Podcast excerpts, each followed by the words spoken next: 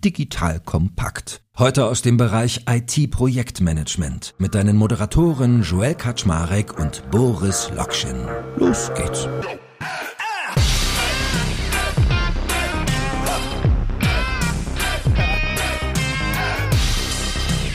Hallo Leute, mein Name ist Joel Kaczmarek.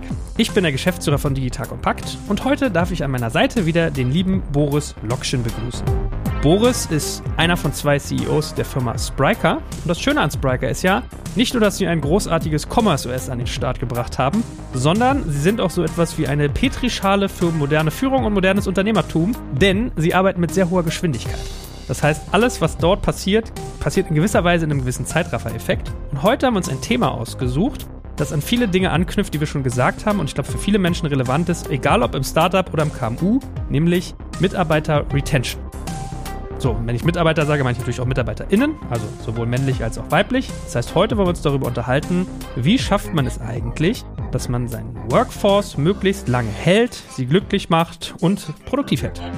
Worüber reden wir da konkret? Wir werden einerseits den großen Faktor Work mal thematisieren, sprich so Erwartungen, Leadership und solche Faktoren diskutieren.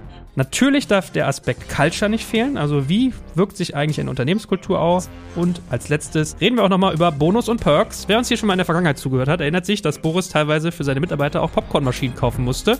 Solche Sachen hat man in der Petrischale Spraker auch im Tagesgeschäft. So, that being said, Boris, schön, dass du da bist. Moin, moin. Hallo, guten Morgen, John. Wie ist denn bei euch so die Retention, wenn wir hier als erstes über MitarbeiterInnenbewegung reden? Seid ihr gut unterwegs, mittel oder richtig schlecht? Ich glaube, ihr seid eher so im oberen Perzentil, oder? Wir hatten letzte Woche unser Advisory Board Meeting und da haben wir die aktuellen Zahlen vorgestellt. Von daher weiß ich sie jetzt auch tatsächlich oder habe sie gerade zur Hand. Ähm, ich glaube, die Retention ist sehr, sehr gut. Wir sind, glaube ich, bei 93,9 Prozent, was A an sich ein sehr guter Wert ist und B auch im Kontext von natürlich super schnellem Wachstum, wenn man das Team verdoppelt, verdreifacht, dann, wie ich immer so schön sage, alle HR-Risks eigentlich in einer Company hat, ja, maximal verteiltes Team, schnelles Wachstum, über 40 Ländern Leute, ganz viele Nationalitäten, glaube ich mittlerweile 60 Nationalitäten, unterschiedlichste Altersgruppen etc. etc. Dann ist, glaube ich, der Wert nochmal in Relation dazu umso besser, weil das tatsächlich normalerweise eben eine Challenge ist, auch einfach sehr, sehr gute Leute zu halten. Ich meine, ihr macht ja da auch sehr viel und hast ja auch schon hier on air mehrfach erzählt von eurem Flow-Konzept zum Beispiel. Ihr habt ja auch ganz viel Wording und Branding da drin. Also ihr redet von euch selbst mal als eine Herde, weil ihr diese Gazelle, diese Onyx irgendwie als Wappentier habt. Und gleichzeitig ist ja, glaube ich, auch so, wenn man jetzt mal sagt, ihr seid vielleicht so ein Stück weit mit bei den Best-in-Class-Playern. Du hast ja auch viele Kunden, die du dir anguckst. Wie ist es denn da? Also merkst du da, dass man viel mit Bewegung zu tun hat auf der Mitarbeiterebene? Mm, genau, also vielleicht mal vorab, die Oryx von uns ist eine Antilope, keine Gazelle. Ah, okay. mal, mal, mal richtig stellen. Ich dachte, ich bin schlau und gleich zwei Fehler drin. Oryx. genau, also was wir wirklich sehen und bei uns und natürlich dann eben bei Partnern und Kunden ist, dass das Thema Retention und, und wirklich äh, die sogenannten AAA-Leute oder die wirklich Top-Leute, die man dann hat, zu halten, dass das eben zunehmend eine wichtige Aufgabe wird. Und natürlich gerade im Verlauf einem Company Development, ja, also umso größer das Team wird, umso größer die Organisation. Da spielt es auch keine Rolle, by the way, ob das jetzt ein Startup ist oder eine Ausgründung auch aus einem Corporate oder vielleicht eine Digitaleinheit bei einem Mittelständler. Die Challenges sind immer die gleichen. Wir haben, glaube ich, ein paar Mal darüber schon gesprochen, wie man solche Leute rekrutieren kann, was da so moderne Tricks und Tipps sind. Und ich glaube, die Summary ist und wird zunehmend auch, dass AAA-Talent reinzubekommen einfach maximal schwer ist, maximal teuer wird und gerade natürlich jetzt auch durch Corona nochmal so ein bisschen Dinge wie Remote-Leute hiren, Nearshoring ja total on vogue geworden sind. Also selbst diese Option, die vielleicht noch vor zwei Jahren so ein bisschen als Geheimtipp galten, wenn man ein bisschen Digital-Team aufbauen wollte oder vielleicht auch außerhalb von Deutschland mal suchen wollte, da ist jetzt momentan jeder unterwegs und äh, Leute rekrutieren einfach weltweit und versuchen, den weltweit Talent reinzubekommen. Von daher kann man sich dann natürlich ähnlich wie im Sales und Marketing umso weniger erlauben, diese Leute dann unten drunter auch zu verlieren. Ja, und wenn man das tut, dann tut es natürlich mega weh. Leute müssen replaced werden, müssen neu angelernt werden. Ja, man hat dann wieder Recruiting, Headhunter etc. Kosten. Von daher kann man eigentlich nicht besser beraten sein, analog eben zum Marketing auch, die Kunden oder die Mitarbeiter in dem Fall auch an sich zu binden. Und was wir da merken, ist, dass sich das Thema Retention schon auch sehr, sehr schnell verändert. Ja, nicht nur durch diese Remote-Kultur, sondern einfach generell auch durch die Evolution in diesem Digitalumfeld. Ja, das Thema Work, ja, Culture, Bonus-Perks, dass das einfach Bausteine sind, die, wenn ich sie selbst mit uns vergleiche, wie das vor zwei, drei Jahren bei uns eben war, da sind schon sehr wesentliche Veränderungen. Ihr Lieben, hier ist Joel von Digital Kompakt und heute möchte ich euch unseren Partner BWI vorstellen. Die BWI ist eines der größten IT-Service-Unternehmen in Deutschland und unterstützt die Bundeswehr bei ihrer Digitalisierung. Eine wichtige Aufgabe dabei ist die Einführung von Innovationen in der Truppe, aber das Unternehmen leistet noch viel mehr und bietet ein breites Aufgabenspektrum von Beratung über Realisierung bis zum Betrieb. Jetzt mal Hand aufs Herz, wenn du einen Job im Technologiebereich suchst, wirklich was bewegen und vor allem spannende Inhalte vorfinden möchtest, dann bist du hier genau richtig aufgehoben. Denn die BWI arbeitet an vielen spannenden und herausfordernden Projekten, wie beispielsweise der Digitalisierung der Gesundheitsversorgung der Bundeswehr und treibt Innovationen voran. Sie bietet das Beste aus zwei Welten. Sie ist eine hundertprozentige Bundesgesellschaft in der Rechtsform einer GmbH und bietet damit eine hohe berufliche Sicherheit, kann aber gleichzeitig extrem flexibel agieren. Und ganz ehrlich, Sven Weizenegger aus unserem Hackers-Podcast ist einer der coolsten Socken, die ich kenne und gleichzeitig extrem talentiert. So jemand geht nicht ohne Grund zu einem Unternehmen wie der BWI. Wenn das für dich also auch interessant ist, dann schau dir die BWI jetzt einfach mal selbst an. Ich habe dir unter digitalkompakt.de slash BWI eine Weiterleitung eingerichtet. Und natürlich verlinke ich das auch in den Show Notes und alle Sponsoren findest du immer auch auf unserer Sponsorenseite unter digitalkompakt.de slash Sponsoren. Äh, ich kriege alle Jubeljahre ja auch immer so E-Mails mit, wir reden so viel Englisch in unserem Podcast. Vielleicht können wir auch nach einem deutschen Wort suchen. Also uns ist noch kein richtig gutes eingefallen, aber ich glaube, am ehesten wäre es sonst Mitarbeiterbindung oder Mitarbeiterinnenbindung. Weil, wenn man sich jetzt mal so umguckt, ich muss immer ans Thema SaaS denken, also Software as a Service. Das ist ja ein sehr KPI-driven Business, wo du sagen kannst, alles klar, Wachstum. Und dann gibt es diesen einen Faktor, da sagt man ja auch mal gerne dieses Leaky Bucket, um jetzt mal wieder ein schönes englisches Wort einzuwerfen. Also der Eimer, der unten löchrig ist. Beim SaaS ist es immer so, wenn ich viel Umsatz reinschiebe, also viel Neukunden Kunden gewinne und sie durch Churn, also Kundenabwanderung, auch wieder verliere, ist das Modell sehr flach im Wachstum. Das heißt, die Wachstumskurve ist am steilsten, wenn ich möglichst wenig Verlust habe. Und ich würde mal tippen, beim Thema MitarbeiterInnen ist es ähnlich, dass auch da es natürlich ein riesiger Schmerz ist, wenn ich aufwendig und teuer Leute rekrutiere, mir vielleicht tierische Sachen aus den Rippen leiere, um die happy zu halten und überhaupt zu gewinnen. Und nach einem halben Jahr sind sie schon wieder weg. Und die Effekte sind ja auch dann dreifach schmerzhaft, ne? weil ich muss Leute anlernen, ich muss Aufgaben transferieren, übergeben. Gerade im Management oder im Leadership kann ich auch nur sehr bedingt Wechsel machen. Also ich kann jetzt einem Team nicht zweimal pro Jahr irgendwie zwei verschiedene Lieder zumuten. Irgendwann macht man sich eben auch unglaubwürdig und das Team zerfällt dann in sich. Ich habe natürlich auch negative Effekte heutzutage, monitoren Mitarbeiter, Investoren vor allem auch sehr, sehr genau, was zum Beispiel bei LinkedIn passiert. Ähm, Glassdoor-Bewertung, LinkedIn, Zuflüsse, Abflüsse von Mitarbeitern sind schon auch entscheidende Parameter. Wir haben auch tatsächlich Bewerber, die dann eben sagen, naja, aber ich habe gesehen, ihr habt jetzt in der Region in den letzten zwölf Monaten oder sechs Monaten so und so viele Leute geaddet in der Disziplin Disziplin. Was sagt das denn? Und ihr sagt doch, dass ihr hier darauf fokussieren wollt, aber das sehe ich noch nicht in den Zahlen oder ich sehe das in den Zahlen. Also die Leute werden natürlich auch super schlau und nutzen eben auch genau diese Parameter. Das heißt, da muss man eben schon auch gucken, dass man das sauber macht und nicht zuletzt natürlich auch ziehen gute Leute auch mal gute Leute an. Ja, und umgekehrt ist auch so, ja, wenn gute Leute einen verlassen, ja, dann hat das natürlich auch negativ Spiraleffekte, ja. Und dann fragen sich natürlich dann irgendwann die anderen Guten, ja, warum denn jetzt irgendwie die AAA-Player vom Bord gehen, ob man sich Sorgen machen muss, etc. etc. Also ich habe ja auch mal, wie gesagt, bekommen, dass Manager so unter sich immer sagen, jede zweite Personalentscheidung ist falsch. Also 50 Prozent aller Personalentscheidungen trifft man falsch, entweder falsche Person oder falsch eingesetzt. Also man hat per se schon bei der Auswahl ein hohes Risiko, da was richtig zu machen. Also ist gar nicht so einfach. Und dann sagst du ja selber, ne, diese Sprüche mit A people hire A people, B people hire C people und dann diese Sogeffekte. Also ich glaube, das kann man relativ schnell verstehen, was du sagst.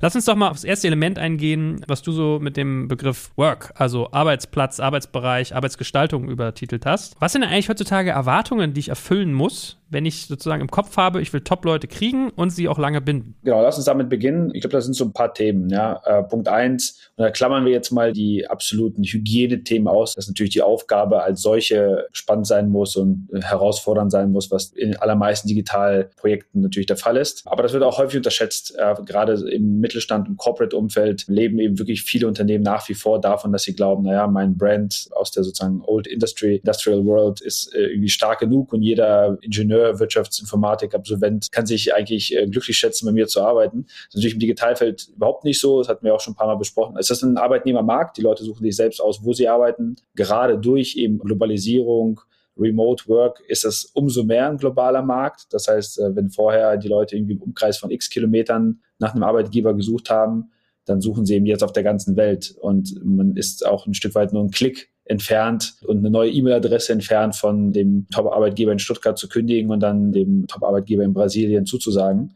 Das müssen sich die Firmen schon vor Augen führen. Also gerade sozusagen die alte Economy, glaube ich, muss da umdenken. Im Hinblick darauf, was äh, momentan die Leute stark erwarten, ich glaube, Purpose, so ein bisschen so diese Sinnhaftigkeit, äh, ist etwas, was wir deutlich stärker auch sehen in den letzten Jahren. bisschen mehr als nur zur Arbeit kommen und Code schreiben und nochmal eine Webseite programmieren und nochmal einen äh, Online-Shop programmieren oder nochmal eine neue Mobilitäts-App zu schreiben, sondern was die Leute schon stark erwarten, sind zu verstehen, was ist eigentlich der Sinn dahinter, ja, welchen Impact auch auf Gesellschaft, Kultur, vielleicht irgendwie globalere Probleme, Klima etc. möchte man lösen mit der Company. Und es wird zunehmend schwer, Leute zu rekrutieren und vor allem zu halten, wenn die Unternehmung eben oder sozusagen das Projekt, das Team, in dem man arbeitet, eben entweder keinen Purpose hat oder der nicht gut kommuniziert ist, äh, weil das eben gerade die Generation sozusagen Z, ja, über die wir häufig sprechen und die häufig natürlich jetzt eingestellt wird, die ist massiv purpose-driven, ja. Und im Zweifel zwischen zwei Programmierer-Jobs oder zwischen zwei Performance-Marketing-Jobs oder zwischen zwei Sales-Jobs wird dann auch der Job gesucht, der eben Purpose hat.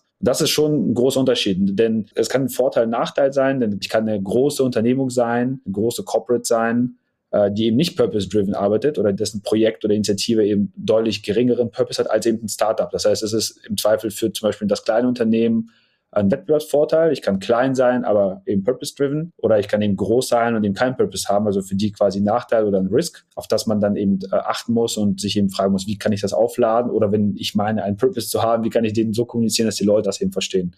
Also das ist eine ganz klare Tendenz, die wir gesehen haben oder die wir sehen in letzter Zeit. Leadership Style ist, glaube ich, auch super, super im Fokus und vor allem auch im Wandel. Was man eben merkt, sind natürlich nicht nur so diese typischen, ja schon seit Jahren vorhandenen agilen Arbeitsweisen und, und flachen Hierarchien, ja, und nicht mit irgendwie Sakko und Krawatte ins Office kommen, sondern da geht es einfach auch im Kontext von Purpose und im, im Kontext von so anderen Themen wie Transparenz, auf die ich gleich nochmal komme, ganz stark darum, was bist du für ein Leader? Ja, ist das eben eine hierarchische Organisation? Führst du mit Angst? Führst du mit Druck? Führst du mit irgendwie harten Zielvorgaben? Mikromanagst du oder bist du eben eher der enablende Typ? Bist du eher der, der sozusagen das Team scheinen lässt? Bist du derjenige, der in das Team investiert, der das Team einbindet? Und auch das ganz, ganz häufig gerade eben bei den sich transformierenden Unternehmen, also Stichpunkt Digitaltransformation, schon Issue, ja, die eben auch ein Stück weit Kulturwandel durchleben müssen, wo das noch nicht immer durchgehend der Fall ist. Und da kann man sich schon auch die Retention Rates kaputt machen und eben gute Leute, auch mit einem guten Purpose, mit einem coolen Projekt, ja, die wollen halt nicht für einen, für einen Oldschool Leader arbeiten, ja, sondern die suchen eben ganz klar nach diesen modernen Methoden. Also das muss dann jeder challengen, ob man eben die modernen Leadership Principles auch ausstrahlt, ja, weil das eben sonst nicht funktioniert. Was würdest du sagen von den Dingen, die du jetzt aufgezählt hast, ist so das Toxischste? Also wir können es ja mal so Watzlawick-mäßig machen, Anleitung zum Unglücklichsein, machen wir jetzt mal Anleitung, um MitarbeiterInnen zu vergraulen. Welcher der Faktoren ist der zentralste? Ich glaube schon, dass dieses Leadership-Thema sehr zentral ist, weil man sagt ja auch immer, dass die Leute eben gehen, ja, wegen einem Vorgesetzten. Das kann ich schon so unterschreiben. Am Ende ist ja auch das Thema Purpose-Kommunikation oder auch Transparenz lebt ja auch davon, ja, was für einen Teamleader du hast. Ist der in der Lage, dich eben zu befähigen? Ist er in der Lage, den Purpose zu erklären? Wie führt er das Team? Und da sind, wie gerade gesagt, insbesondere die Generation Z schon sehr, sehr sensibel. Und wie gesagt, da sehe ich auch in der Praxis gerade bei sich transformierenden Unternehmen schon noch viele Hausaufgaben. Aber auch im Startup-Umfeld, ja, auch da gibt es sozusagen nach wie vor den, der stirbt Gott sei Dank so ein bisschen aus. Vor allem hier in Berlin, so dieser Typ, irgendwie Hardcore-Tyrann-Founder, ja, der irgendwie mit Peitsche und Beleidigungen und massiven psychischem Druck und Angst irgendwie sozusagen seine Teams da voranpeitscht. Ja, das war ja so ein bisschen en vogue irgendwie vor zehn Jahren. Also der, dieser Typ stürmt Gott sei Dank aus oder den sehe ich zumindest jetzt immer seltener bei uns hier im Berliner Umfeld. Aber auch da gibt's den. Also es ist jetzt nicht nur sozusagen ein Corporate-Thema, ja. Verstehe. Was würdest du denn sagen, ist so die Halbwertszeit, die man in diesem Bereich gegeben bekommt? Also ich meine, man merkt ja eigentlich sehr, sehr schnell, ob so eine Leadership-Struktur den Ansprüchen gerecht wird, die du gerade skizziert hast. Wie viel Zeit habe ich? Also wie sehr tickt die Uhr, wenn ich Top-Leute habe, die merken, alles klar, gibt hier ein Defizit zwischen dem, wie es sein sollte, nach meinem Geschmack und wie es ist? Wie lange kann ich was ändern? Das ist tatsächlich ein super spannender Punkt, ja, weil was ich eben auch zunehmend beobachte, ist, dass diese Halbwertszeit kürzer wird. Ja. Also ich würde sagen, maximal ein Jahr normalerweise auch unter einem halben Jahr. Also Leute sind eben heutzutage vor allem wegen Remote Work natürlich noch mal deutlich mobiler, ja, was den Wechsel eines Arbeitgebers angeht, ja, weil man eben noch nicht mal mehr mobil im klassischen Sinne sein muss, sondern die Mobilität oder der sozusagen der Jobwechsel sich eigentlich nur noch über eine neue E-Mail-Adresse und einen neuen Slack-Account dann definiert. Das heißt, die Leute haben deutlich weniger Hürde, bauen oder es ist deutlich schwerer natürlich auch eine Bindung zu einer Unternehmung, zu einer Kultur aufzubauen. Stell dir vor, du bist vielleicht irgendwie ein Entwickler oder ein Marketeer oder irgendwie ein Sales Rep für eine Unternehmung, die in Stockholm sitzt und du machst deine Arbeit von zu Hause aus Berlin, hast vielleicht jetzt vor einem Jahr angefangen, hast wahrscheinlich noch nie Kollegen gesehen, wahrscheinlich gab es noch keinen Retreat oder keine Möglichkeit zusammenzukommen. Super, super schwer, sozusagen die Kultur aufzubauen, die Leute sich auch wirklich assoziieren und identifizieren zu lassen. Und auf der Downside natürlich eben genau dadurch sind die Leute auch deutlich weniger scheu und auch deutlich weniger ähm, Issues dann eben auch einfach zu gehen und zu kündigen, ja, weil das ist dann eben nicht so, dass du irgendwie deine ganz tollen Kollegen verlässt und mit den Leuten, denen du schon in zehn Jahren in einem Büro gesessen hast. Das muss man sich vor Augen führen. Also die Halbwertszeit, ich, ich würde sagen, maximal ein Jahr. Normalerweise geben die wirklich guten Leute dem Ganzen eben auch nur ein halbes Jahr, weil sie eben auch deutlich mehr, also das hat auch wieder so ein bisschen mit Generation Z zu tun, glaube ich. Die Leute sind deutlich nicht nur mobiler, sondern schätzen den Faktor Zeit, also Lebenszeit nochmal mehr. Ne, da kommen wir gleich auch nochmal zu im Bereich Bereich sozusagen Culture und Co., was eigentlich noch wichtig ist. Aber dieses Lebenszeit oder sozusagen auch Workload, also gibt ja viele Beispiele von irgendwie vier Tage Wochen, die jetzt irgendwie modern werden. Ja, da geht es ja ganz stark darum, dass, dass Leute eben zunehmend auch diese Work-Life-Balance für sich suchen und eben nicht nur die Selbstdefinition über eben irgendwie die Arbeit haben wollen. So, das heißt, in diesem Spannungsfeld zwischen, ich schätze meine Lebenszeit mehr, ja, ich verstehe mehr, dass ich 10, 15 produktive Superjahre habe vielleicht, möchte sie eben auch nicht vergeuden, nicht mit einem toxischen Chef, nicht mit einer Kultur, die nicht irgendwie Purpose aufgeladen ist, wo ich das Gefühl habe, auch mal ein bisschen was Gutes zu tun. Denn das Geld bekomme ich überall und Code schreiben kann ich auch überall. Das ist, glaube ich, schon äh, ein super wichtiger Punkt. Und einer, der vielleicht da noch mal ein bisschen reinkommt zwischen den beiden, ist eben das Thema Transparenz. Das hat so ein bisschen mit Leadership zu tun, hat ein bisschen mit Purpose zu tun. Mitarbeiter, das merken wir auch, sind deutlich fordernder, was eben auch Einblicke in das Unternehmen angeht. Also dieses, ich bin jetzt mal in meinem Silo und habe nicht die Möglichkeit, über meinen eigenen Schreibtischrand oder mein Team Schreibtischrand hinauszuschauen. Das sehen wir immer selten. Also selbst Leute, die nicht in Führungspositionen sind oder in Managementpositionen, zeigen deutlich mehr und zunehmend mehr Interesse. Das sehen wir auch in den Umfragen, die wir zum Beispiel permanent machen, über so Pulschecks, wollen immer mehr eingebunden werden, wollen immer mehr sehen, wie geht's der Firma, wollen auch immer mehr Zahlen sehen, also auch diese Art von Intransparenz, irgendwie Commercials verstecken, Unit Economics nicht zeigen. Das funktioniert nicht mehr. Ja, das ist etwas, was sowohl die Startups wie die Transformationsunternehmen machen müssen. Ja, die Leute wollen verstehen, wo geht's hin? Die Leute wollen verstehen, wie stehen wir als Team? Die Leute wollen verstehen, wie performen wir gegen den Wettbewerb? Sie wollen auch Zahlen, Daten, Fakten erklärt bekommen und nicht nur, ja, du bist aber nicht in der Sales-Rolle oder Business-Management-Rolle. Warum willst du denn sehen, wie unser Kack ist oder wie unser ARA ist? Also die Leute fordern das ein, was so ein bisschen alles zusammen, ne, das gehört ein bisschen zusammen. Ich möchte sehen, was der Purpose ist. Ich möchte sehen, wie ich on track bin. Ich arbeite gerne viel, lange und hart, wenn notwendig, aber ich möchte auch sehen, wie sich das materialisiert ich möchte auch für mich den Impact dann persönlich von ableiten können. Das sind Dinge, die sich schon stark verändert haben. Also immer mehr Demand im Bereich Transparenz, Einblick in Zahlen, Einblick. Wir haben zum Beispiel All Hands jetzt äh, gehabt, wo drei, vier Mal hintereinander unser CFO quasi Brownback Sessions im All Hands gemacht hat, ja, wo wir Dinge wie CAC und Paybacks und Net Revenue Retention irgendwie erklärt haben, so ein bisschen Wikipedia-mäßig, was bedeutet das, ja, wo stehen wir da, wie beeinflussen wir das, wer hat eigentlich welchen Impact darauf, ja, weil die Leute eben das wissen wollten, ja, was überraschend war für uns, dass sozusagen so breit in der Masse dafür der Demand da war und das, glaube ich, muss man schon im Auge behalten. Gut, kannst du vielleicht abschließend, weil ich mitgekriegt habe, zum Beispiel lustigerweise gerade im Bankenbereich habe ich das immer so beobachtet, weil ich glaube, Banken waren lange, ich sag mal, Angestellten verwöhnt. Es war immer was Schickes, was Edles in der Bank zu arbeiten. Es war eine sichere Bank, in der Bank zu arbeiten. Und ich habe das öfters jetzt schon beobachtet, dass man den aktuellen Arbeitsmarkt als verwöhnt empfindet. Also gerade was du so beschrieben hast, diese Z, wie man sie nennt, dass das ja sozusagen als so verwöhnt sei. Weniger arbeiten, mehr wissen wollen, irgendwie sich härter führen lassen und dann aber auch noch irgendwie mehr Geld und so weiter und so fort. Also das es fühlt sich für viele da draußen, die da noch nicht herkommen, sehr, sehr einseitig an. Kannst du das trotzdem mal einordnen, warum es sich trotzdem lohnt, auf sowas einzugehen? Zwei Dinge.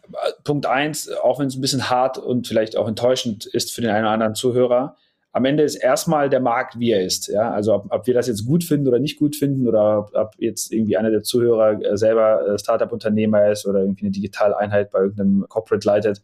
Der Markt ist, wie er ist ja, und die Leute sind, wie sie sind, ja, und das Wettbewerbsumfeld ist, wie es ist, so, und das kann man nur sehr bedingt bis gar nicht selbst irgendwie verändern, ja, das heißt, also, es gibt einfach Spielregeln, die der Markt vorgibt, die sich dann eben, wie wir ja auch gerade besprochen haben, weiterentwickeln, und ich kann jetzt mich beklagen darüber und sagen, aber die Leute wollen jetzt auf einmal so viel wissen und jetzt wollen sie irgendwie diese ganzen Bonuses haben und die ganzen Perks haben, aber es ist am Ende so, ja. Und entweder möchte ich bestehen und möchte eben wettbewerbsfähig sein oder muss ich eben auch die Regeln akzeptieren oder auch ein Stück weit dann mitgehen oder eben nicht. Warum ist es nicht einseitig? Ich meine, am Ende ist eine Frage, was man daraus macht. Wir hatten ja schon mal in einer der Folgen, glaube ich, wo wir über, über das, was wir Flow nennen, also unser Arbeitsmodell gesprochen haben. Da war ja die Grundthese, an die wir sehr stark glauben, ist dieses Outcome versus Output-Oriented Work. Ja, das heißt, ich muss sicherstellen, dass die Leute eben nicht mehr gemessen sind am, am eigentlichen Output, ja, wie viel Mails geschrieben, wie viel Sales Calls gemacht, wie viel irgendwie Programmierstunden geleistet, sondern erreichen wir den gemeinsamen Outcome, den wir uns vorgenommen haben. So, und in dieser Outcome-getriebenen Welt, und da passt natürlich eben dieses Purpose-Driven sein, ja, dazu passt irgendwie dieser Leadership-Change, dazu passen die Ansprüche an Transparenz, ist natürlich schon so, dass ich eben auch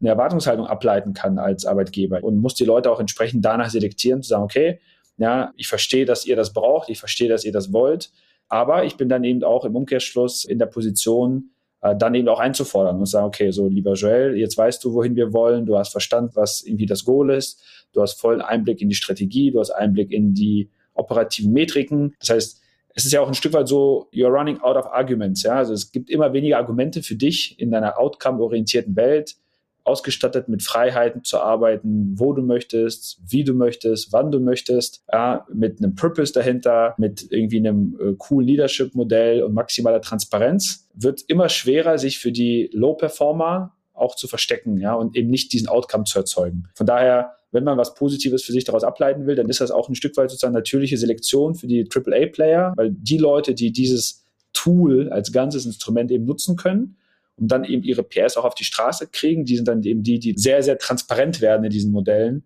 versus diejenigen, die dann immer noch nicht liefern, ja, und einfach eigentlich gar keine Ausrede mehr haben. So, das wird dann relativ klar. Was willst du dann noch sagen? Was willst du dann noch erklären? Ich meine, du hast alles verstanden, du wusstest, was erwartet wird, du konntest dir alles aussuchen, so, dein Chef ist sofort zugänglich. Von daher, ich glaube, die Medaille hat schon zwei Seiten hier. Es ist nicht nur fordern, sondern man kann eben das auch als natürlichen Qualitätsfilter für sich nutzen und sollte man auch. Zweiter großer Bereich, Kultur. Jetzt kommt ein kleiner Werbespot.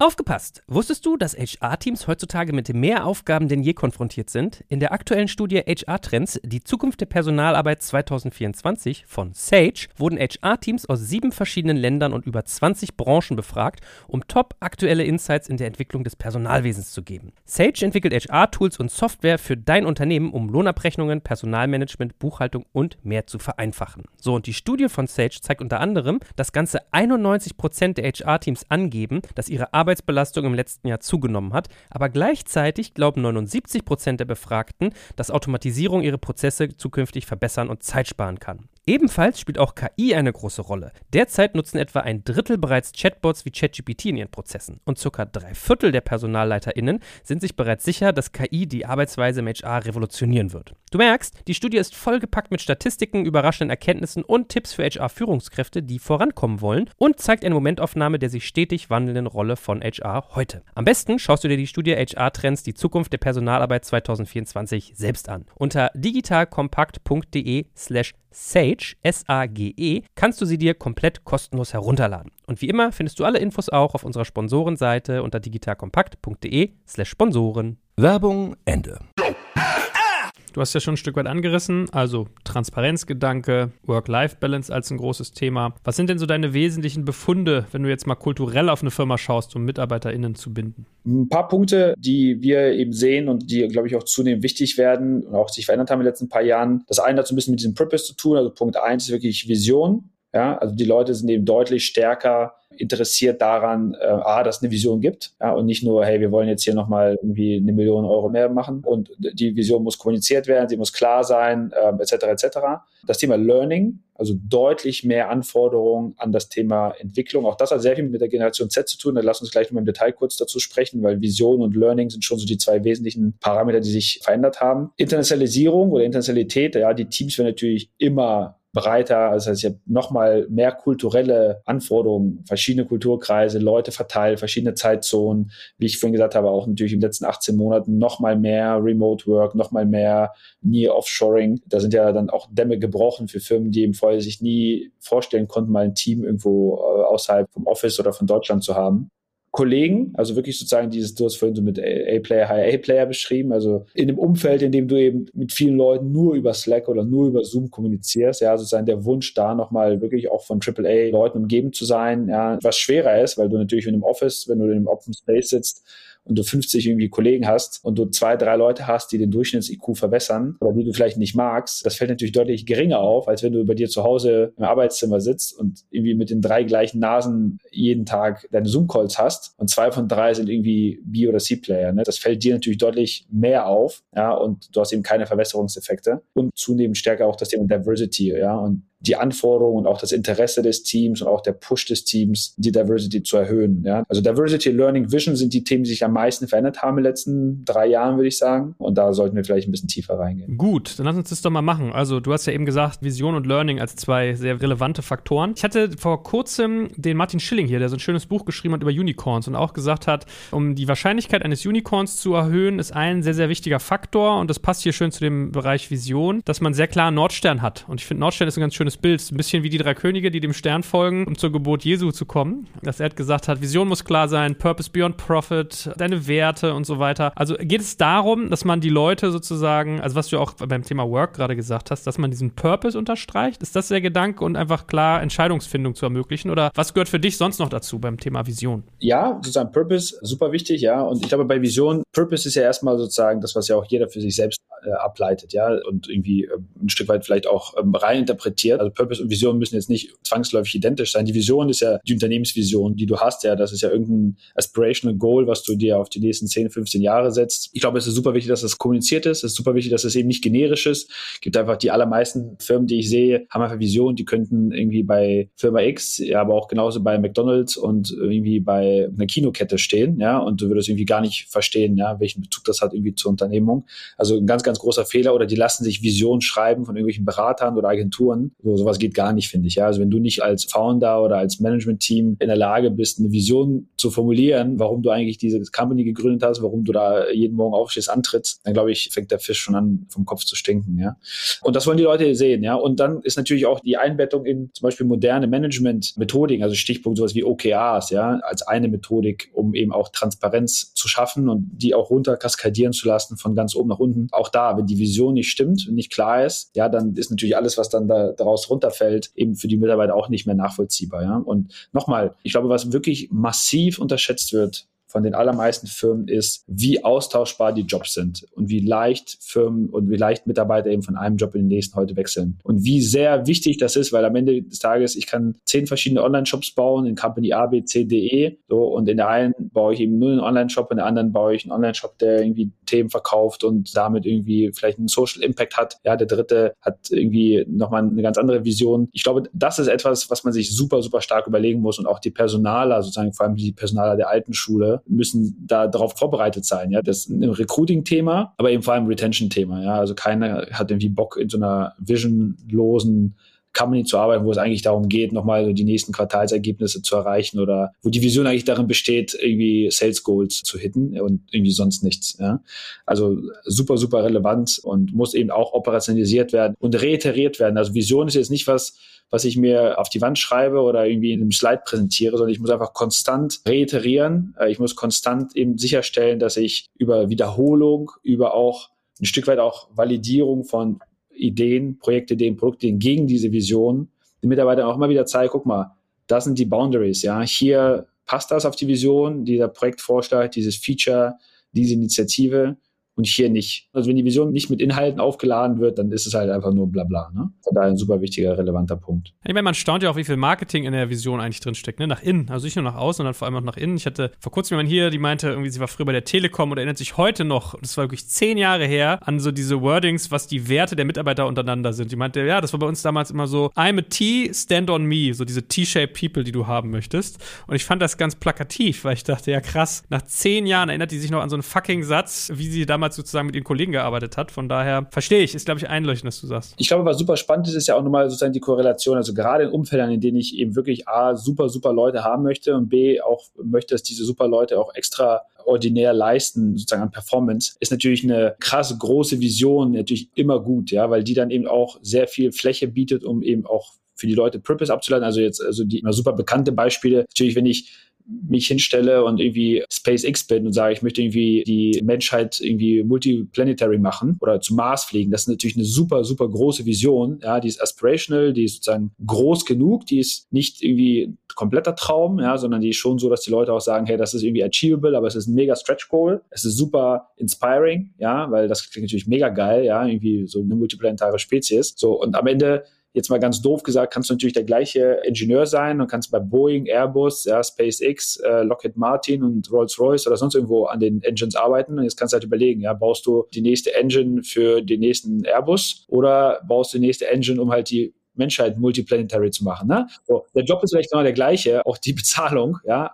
Und ich glaube, das ist so ein bisschen das, was viele unterschätzen. Also es geht nicht darum, sich irgendeine coole Marketingvision, das würde ich, also davon würde ich stark abraten, sich jetzt nur aus Marketinggründen. Es wird schon was sein, woran man als Gründer Manager, Eigentümer auch glaubt, ja, und auch wirklich auch eine inhaltliche personelle Bindung hat, weil nur dann ist es glaubwürdig. Ja, wenn du irgendwas erfindest, nur weil es cool ist und eigentlich machst du irgendwie ein stinknormales, langweiliges Produkt und versuchst das jetzt so künstlich irgendwie sexy zu machen, da sind die Leute schon schlau genug. Äh, das fällt dann schon auf. Aber ich glaube, da muss man sich ein Stück weit auch trauen. Das ist vielleicht den Unternehmern fällt das nochmal ein bisschen leichter, als irgendwie den normalen Managern sich hinzustellen und sagen, so, wir wollen jetzt hier einen RNA-Wirkstoff entwickeln, um irgendwie Krebs zu besiegen. Klar, ja. Und, und auch fairerweise eignet sich jetzt auch nicht jedes Vertical, nicht jede Industrie dazu, um eben eine Loonshot-Vision oder Moonshot-Vision aufzubauen.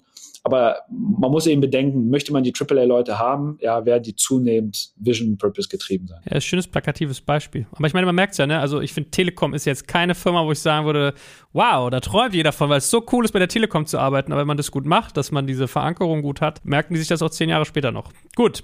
Learning, hast du gesagt, als so dein zweiter großer Faktor. Also überrascht jetzt nicht, dass diese, wie du geschrieben hast, Ansprüche der Generation Z, ja, so, oder was ja sein Bild immer ist, dass man da für sich natürlich auch in Anspruch nimmt zu sagen, ich möchte bei dem Job schlauer werden, den ich tue und nicht irgendwie verblöden. Aber warum ist es so wichtig, dass du sagst, es ist für mich eine von zwei zentralen Säulen innerhalb von Kultur? Ich persönlich glaube ganz stark daran, dass auch das wieder damit zusammenhängt, wie viel mehr Wert heutzutage eben in die Lebenszeit gelegt wird. Das heißt, die Menschen und die Generation Z ist nochmal deutlich fokussierter auf so diese 10, 15 superproduktiven Jahre, ja, und wohl wissen, dass eben danach vielleicht auch eine andere Lebenszeit, ein anderer Lebensabschnitt, ja, vielleicht mit Family oder anderen Prioritäten auch eintreten kann. Das heißt, man versucht eben diese Zeit maximal zu optimieren. Und optimieren heißt eben, am Ende ist es halt ein, ich glaube, starker Give-and-Take-Markt kulturell. Ich glaube, das ist auch eine große Veränderung und eben vor allem eine Veränderung. Also ich glaube, den Startups Startups oder KMUs ist es immer noch ein bisschen leichter gefallen, weil die natürlich immer aus Ermangelung an sozusagen Infrastruktur und hey, du kannst jetzt hier vom Intern zum Konzern-CEO werden, Opportunities mussten sie ja immer mit Purpose, mit Vision,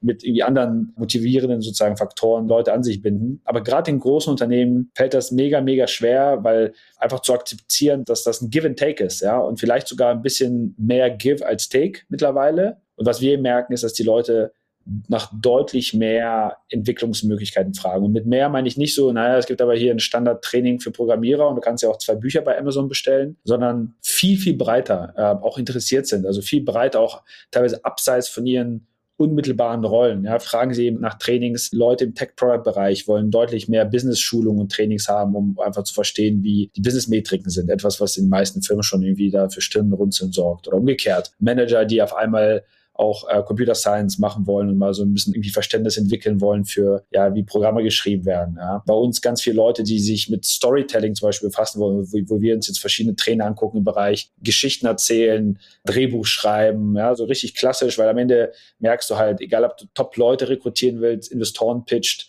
Produktideen intern vorträgst, irgendwann ein Team aufbaust. Es ist halt immer Geschichten erzählen, es ist immer Leute begeistern, es ist immer ja, ein Narrativ aufbauen können. Ja, du kannst halt das coolste Produkt haben, den coolsten Pitch, aber es einfach mega lame irgendwie rüberbringen. Da rede ich nicht über die PowerPoint ja, oder die Slides, sondern einfach wie ist deine Story, wie emotional aufgeladen ist sie, Stichpunkt Leadership und Purpose, ja, bist du in der Lage, das zu kommunizieren, sozusagen so dieses typische Gegner aufbauen, ja, irgendwie äh, so ein bisschen sich selbst im Markt einordnen, ja, dem Ganzen irgendwie einfach eine coole Story geben. Ich sage immer ein bisschen ketzerisch, man könnte auch so einen Film wie Pulp Fiction oder Interstellar nehmen und einfach nur die Hard Facts, ja, die Schauspieler und wo das passiert, die Story auch ganz anders erzählen, ja, also so, dass das Drehbuch irgendwie inhaltlich immer noch das gleiche ist, ja, aber einfach eben nicht mehr so cool und nicht mehr so geil rüberkommt. Äh, und diese Fähigkeiten, Geschichten zu erzählen, zum Beispiel, ja, was du halt durch die Bank vom Finance Accountant bis hin zum Developer trainieren kannst, ja, äh, wie gesagt, ja, analytische Fähigkeiten, Dinge sozusagen schneller in ihre First Principle zu zerlegen, ja, Probleme schneller zu erkennen. Das sind so Dinge, wo, wo man eben merkt, Leute fragen nach Ausbildungs-, Lern-, Fortbildungsmöglichkeiten, auch klar natürlich Management-Trainings, interkulturelle Trainings, Diversitätstrainings. Ja, wie gehe ich mit irgendwie anderen Kulturen um? Wie manage ich ein Team, was in fünf Zeitzonen sitzt? Wie manage ich ein Team, in dem Leute aus Israel, dem Iran und irgendwie anderen Kulturen zusammenarbeiten? Ja, oder wo vielleicht irgendwie Mitarbeiter eines Teams kulturell nicht dran gewohnt sind, von irgendwie weiblichen Kolleginnen geführt zu werden. Ja, das sind ja alles Themen, die, die da sind, ja, mit denen man umgehen können muss, die man lernen muss. Und diese deutlich verstärkte Anfrage nach eben auch für sich selbst was rausnehmen. Ja, wir fragen in Interviews zum Beispiel auch sehr, sehr hart nach, wenn du in drei, vier Jahren, ja, also die Frage ist ein bisschen immer, witzig gemeint, wenn wir hier irgendwie drei, vier Jahren auf Bora Bora sitzen, gemeinsam Mojito trinken und du dann zurückschaust, Joel, und sagst, das war eine geile Zeit. So, was möchtest du für dich mitgenommen haben? Ja, wenn du dann das Delta ermittelst zwischen so bin ich bei Spriker reingekommen und so bin ich irgendwie rausgegangen. Welche zusätzlichen Skills, egal was es ist, also da musst du jetzt nicht sagen, ich möchte zehn Programmier-PHP-Classes nehmen, weil ich jetzt Developer bin. Was möchtest du für dich mitnehmen? Und da merken wir schon im Interview sehr stark, ja, dass es immer breiter wird und immer sozusagen auch zunehmend abseits von der eigentlichen Funktion dass Sachen angefragt werden und dann natürlich auch in den Erhebungen. Ja? Ähm, das ist ein Punkt, der super, super stark zugenommen hat in den letzten zwei, drei Jahren und äh, den ich nur empfehlen kann, auch zu forcieren und auch zu investieren. Ja? Jetzt kommt ein kleiner Werbespot.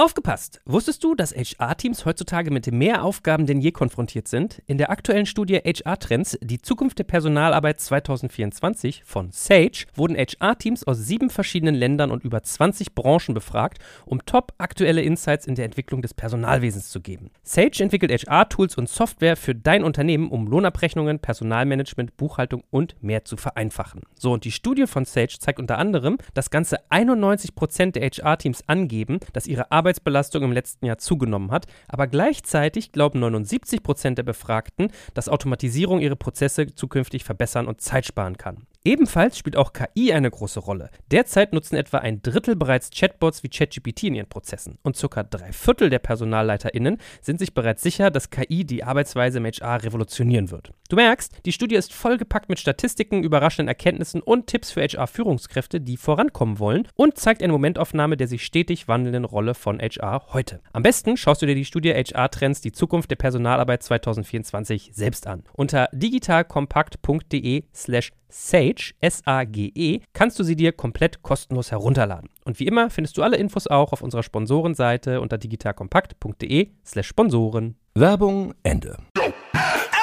Gut, letzter Faktor, auch wenn man das Gefühl hat, wir hätten über Perks und Boni und sowas schon gesprochen, weil ja vieles hier immer darauf einzahlt, also man merkt ja, man fordert mehr ein. Was würdest du sagen, wenn wir uns nochmal zurück ans Erinnern, auch an die Geschichten mit der Popcornmaschine, die du erzählt hast in der Vergangenheit, also Mitarbeiter über Geld und ähnliches zu incentivieren, was ist wichtig? Was muss ich da leisten, um sie zu halten? Genau, also ich glaube, das, was wir vor einem Jahr oder zweimal gesagt haben, hat sich nochmal zunehmend verstärkt. Also Salary ist eine Commodity und natürlich muss ich wettbewerbsfähig bezahlen und natürlich sind die Zeiten, wo ich irgendwie fünf Prozent Gehaltssteigerung pro Jahr einplanen konnte, auch alle lange vorbei. Ja, also auch hier nochmal sozusagen der Shoutout auch zu den großen Unternehmen. Plant eure Budgets, plant euren Personalplan so, dass er auch den Markt widerspiegelt. Wir machen mittlerweile jeden Monat, früher, also ganz am Anfang einmal im Jahr, dann zweimal pro Jahr, dann einmal pro Quartal, mittlerweile jeden Monat kaufen wir wirklich Marktdaten zu Gehaltsbändern, um das zu readjustieren. Wir haben auch deutlich häufigere Salary Changes als eben einmal pro Jahr, wie es früher war, weil wir einfach reagieren auch auf den Markt, ja, und wenn wir dann, dann ein eigenes System für, was eben wieder die, die Daten einkauft, zieht, das ins Verhältnis setzt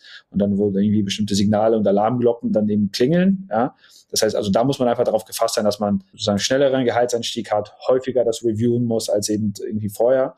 Aber das ist trotzdem, ich würde es nach wie vor in das Commodity Bucket legen. Also ich muss dort einfach wettbewerbsfähig, fähiger sein. Was wir eben zunehmend stärker merken, ist eben, dass so dieses Bonus-Perk-Thema sich nochmal auch massiv weiterentwickelt hat. Ja, wir hatten, glaube ich, vor zwei Jahren mal darüber gesprochen, da hatte ich so ein bisschen scherzhafterweise erzählt, ja, dass Leute eben nachfragen nach irgendwie, äh, sie wollen Popcorn im Büro, sie wollen auch mal Game of Thrones gucken und irgendwie auch einen Crepe-Ofen haben wir auch mal gekauft. Mittlerweile mittlerweile geht es halt in andere Richtungen. Also auch hier werden andere Themen wichtig. Ich kann jetzt mal so ein paar Beispiele nennen, die super relevant sind. Also A, natürlich das Thema Mitarbeiterbeteiligung von, von Shares, also ESOP, glaube ich, ein super relevantes Thema, was sich in den letzten zwei, drei Jahren auch nochmal massiv entwickelt hat. Vor allem eben dadurch, dass Unternehmen zunehmend remote slash internationale hiren gibt es natürlich auch Länder, wo das nochmal deutlich mehr Standard ist als in Deutschland. Also auch damit muss ich umgehen können, als junges, mittleres oder auch großes Unternehmen, wenn ich sozusagen meine Teams aufbaue. Also da, wir sind in Deutschland deutlich hinterher. Also in Deutschland wird es jetzt angefragt, aber wir sind schon nochmal deutlich hinterher. Das heißt, wenn ich ein internationales Team habe, komme ich eigentlich nicht drum herum, mir von vornherein Gedanken zu machen zu einem Beteiligungskonzept, sozusagen auf Share ESOP Seite wieder der Link zu Vision, Purpose und irgendwie anderen äh, Bereichen. Aber wir merken eben auch, dass das Anfragen zu so zum Beispiel sozialen Impact super relevant werden. Also die Mitarbeiter erwarten natürlich von der Firma, dass es irgendwie einen Social Impact hat, ähm, in Form von, weiß ich nicht, ja, klimaneutral sein, in Form von, dass gewisse Summen vom Umsatz oder Ertrag investiert werden in soziale Projekte oder wenn man das nicht kann, dass das Arbeitszeit allokiert werden darf, ja, auf Community-relevante Projekte im, im Stadtteil, Themen mit Klima, Kind, whatever, ja, äh, da gibt's einfach sehr, sehr viele Anfragen. Also Mitarbeiter wollen deutlich mehr sozialen Impact von der Firma und auch sozusagen von der Firma gesponsert, ja, in Form von Zeit oder Geld sehen ist auch ein entscheidender Parameter geworden. Also das merken wir ganz, ganz stark. Und natürlich so, also einfach so moderne Beispiele auch an Perks und Co. Ja, wir haben jetzt mittlerweile Mobilitätsbudgets, ja, wo Leute natürlich Scooter und Rad- und Carsharing und Co. nutzen können oder irgendwie komplette Gym-Memberships von irgendwie virtuelle Peloton-Classes über Apps oder eben auch Hardcore-Offline-Gyms, ja, irgendwie Essensbudgets. Das sind schon Dinge, die mittlerweile dann auch zum Standard gehören über so die üblichen irgendwie, keine Ahnung, Versicherungen und Co. hinaus. Und das vielleicht auch nochmal ein spannendes Thema.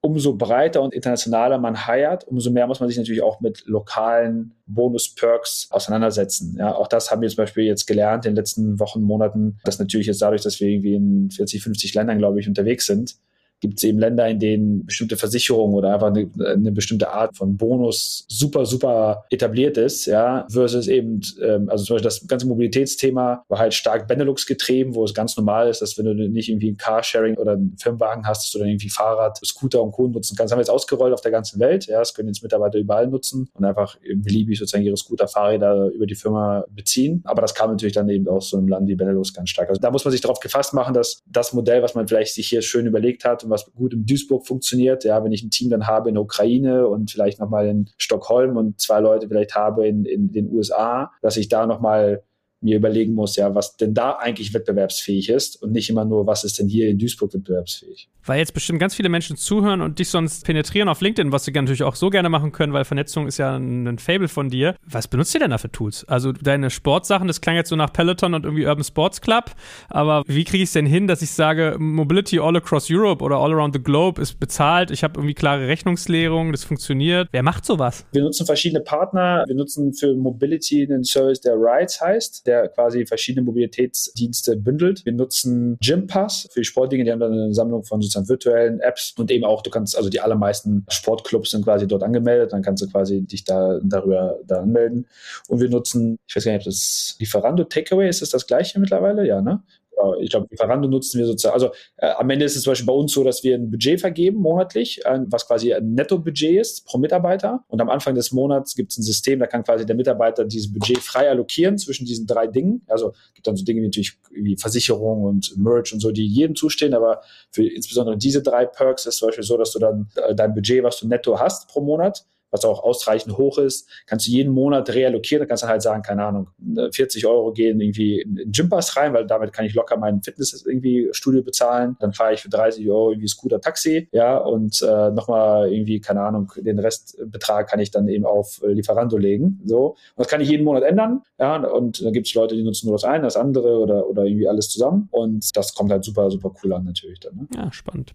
Es gab ja früher immer so dieses schöne Arbeitsamt-Motto, fördern und fordern. Jetzt musst du du mehr fördern. Also im Prinzip, du stellst mehr zur Verfügung. Forderst du dann auch mehr von den Menschen oder ist das so eine Commodity, dass du sagst, nee, es ist leider wirklich mittlerweile ein Hygienefaktor, ich muss mehr Boni zahlen, ich muss solche Sachen machen, wie du sie gerade beschrieben hast, damit die Leute bleiben? Oder kommt auf der anderen Seite dann auch irgendwas on top? Genau, also wie ich vorhin gesagt habe, es ist ein Give and Take. Und das ist ein Stück weit auch natürliche Selektion und ich finde bei der Diskussion, also es ist eben nicht nur ein Nehmen, ne, sondern es ist eben ganz klar auch ein Geben von den Teammembern, die man dann eben hat. Und wie ich vorhin gesagt habe, selektiert einfach dadurch, dass wenn man es richtig macht und eben Outcome und Purpose-Driven sozusagen orientiert arbeitet, wenn man eine Managementorganisation, Struktur hat, ja, die Transparenz, Einblick, sozusagen Beteiligung ermöglicht und dann eben den Leuten auch die Lebenssorgen nimmt über eben wettbewerbsfähige Bezahlung und irgendwie ja, Kinderfürsorge, denen auch die Möglichkeit gibt, sich sozial zu beteiligen, die Perks äh, kompetitiv sind, dann kann man natürlich auch fordern. Ja, dann, dann äh, ist das eben schon auch sozusagen das Beste, was man machen kann heutzutage.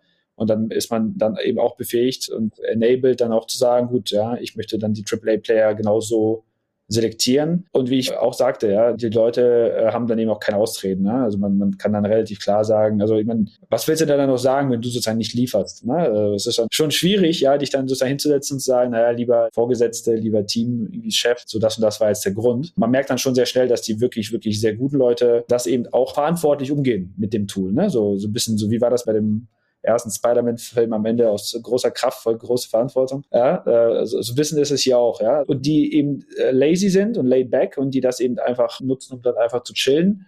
So, die selektieren sich halt auch ein Stück weit selber aus, weil in so einem Modell man eben auch maximal transparent ist für den Rest der Organisation und eben auch für die AAA-Kollegen. Und dadurch, dass eben mittlerweile auch viel, viel mehr auch messbar ist und quantitativer ist und natürlich auch das Tooling das leichter macht. Ich habe jetzt bei so ein spannendes Buch gelesen, da ging es um die Untersuchung, wie sich der Span, also sozusagen die Anzahl der Direct Reports eigentlich in den letzten 30, 40 Jahren verändert hat. Und früher galt ja so die alte Management-Schule, dass man so sechs bis acht Direct Reports irgendwie haben sollte und nicht mehr. Und dann wurde da eben untersucht, weltweit, ja, von groß bis kleine Firma. Das galt so die letzten 30, 40 Jahre und dann in den letzten 15, 20 Jahren ist dann dieser Span zunehmend hochgegangen. Irgendwann galt es als normal, dass du eben zehn Leute hast. Und mittlerweile ist gerade im Digitalumfeld sehr häufig der Span deutlich über zehn, also irgendwo zwischen zehn und zwanzig. Das heißt, im Schnitt führen eben Leute mehr Mitarbeiter. Das führt automatisch zu einer flacheren Organisation, was gut ist, weil man eben sozusagen schnell aufsteigen kann. Du hast eben nicht mehr 15 Layer zwischen dir und dem Konzernvorstand wie früher. Und natürlich Tooling, moderne Art von Kommunikation, Tracking, Jira, wie die sonst alle heißen, Slack, ermöglichen es dir, Leute auch einfacher, transparenter, auch in verteilten Umgebungen zu führen und einen Einblick in deren Outcome irgendwie zu haben. Und das sind so interessante Effekte, die da beschrieben werden. Aber wenn man das eben vernünftig macht, dann glaube ich, kann man auch die Retention hochhalten und äh, dann eben davon profitieren, dass eben natürlich dann die A-Player auch die A-Player dann auch anziehen und man eben nicht immer wieder das Leaky Bucket auffüllen muss. Spannend, spannend. Ich frage mich, wann du eigentlich noch Bücher liest, aber nevertheless, die Einsichten, die du daraus ziehst, äh, sind sehr interessant und ich glaube, man merkt ja auch, wir gucken hier regelmäßig nochmal unter die Haube. Also wer weiß, wenn wir uns in einem Jahr wieder hören, was wir dann zu dem Thema noch beizusteuern haben. Aber für den Moment hoffe ich, dass ganz viele von dir lernen können, ihre Kolleginnen und Kollegen länger zu halten und äh, danke dir ganz herzlich, lieber Boris. Danke, Joel. Danke fürs Zuhören beim Digital Kompakt Podcast. Du merkst, hier ziehst du massig Wissen für dich und dein Unternehmen heraus. Wenn du mit uns noch erfolgreicher werden möchtest, abonniere uns auf den gängigen Podcast-Plattformen. Und hey, je größer wir werden, desto mehr Menschen können wir helfen. Also erzähl doch auch deinen Kolleginnen und Kollegen von uns. Bis zum nächsten Mal.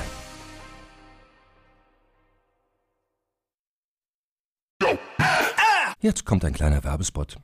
Aufgepasst! Wusstest du, dass HR-Teams heutzutage mit mehr Aufgaben denn je konfrontiert sind? In der aktuellen Studie HR Trends, die Zukunft der Personalarbeit 2024 von Sage, wurden HR-Teams aus sieben verschiedenen Ländern und über 20 Branchen befragt, um top aktuelle Insights in der Entwicklung des Personalwesens zu geben. Sage entwickelt HR-Tools und Software für dein Unternehmen, um Lohnabrechnungen, Personalmanagement, Buchhaltung und mehr zu vereinfachen. So, und die Studie von Sage zeigt unter anderem, dass ganze 91% der HR-Teams angeben, dass ihre Arbeit Arbeitsbelastung im letzten Jahr zugenommen hat, aber gleichzeitig glauben 79 Prozent der Befragten, dass Automatisierung ihre Prozesse zukünftig verbessern und Zeit sparen kann. Ebenfalls spielt auch KI eine große Rolle. Derzeit nutzen etwa ein Drittel bereits Chatbots wie ChatGPT in ihren Prozessen und circa drei Viertel der PersonalleiterInnen sind sich bereits sicher, dass KI die Arbeitsweise im HR revolutionieren wird. Du merkst, die Studie ist vollgepackt mit Statistiken, überraschenden Erkenntnissen und Tipps für HR-Führungskräfte, die vorankommen wollen und zeigt eine Momentaufnahme der sich stetig wandelnden Rolle von HR heute. Am besten schaust du dir die Studie HR-Trends, die Zukunft der Personalarbeit 2024 selbst an. Unter digitalkompakt.de slash Sage, S-A-G-E, kannst du sie dir komplett kostenlos herunterladen. Und wie immer findest du alle Infos auch auf unserer Sponsorenseite unter digitalkompakt.de slash Sponsoren. Werbung Ende.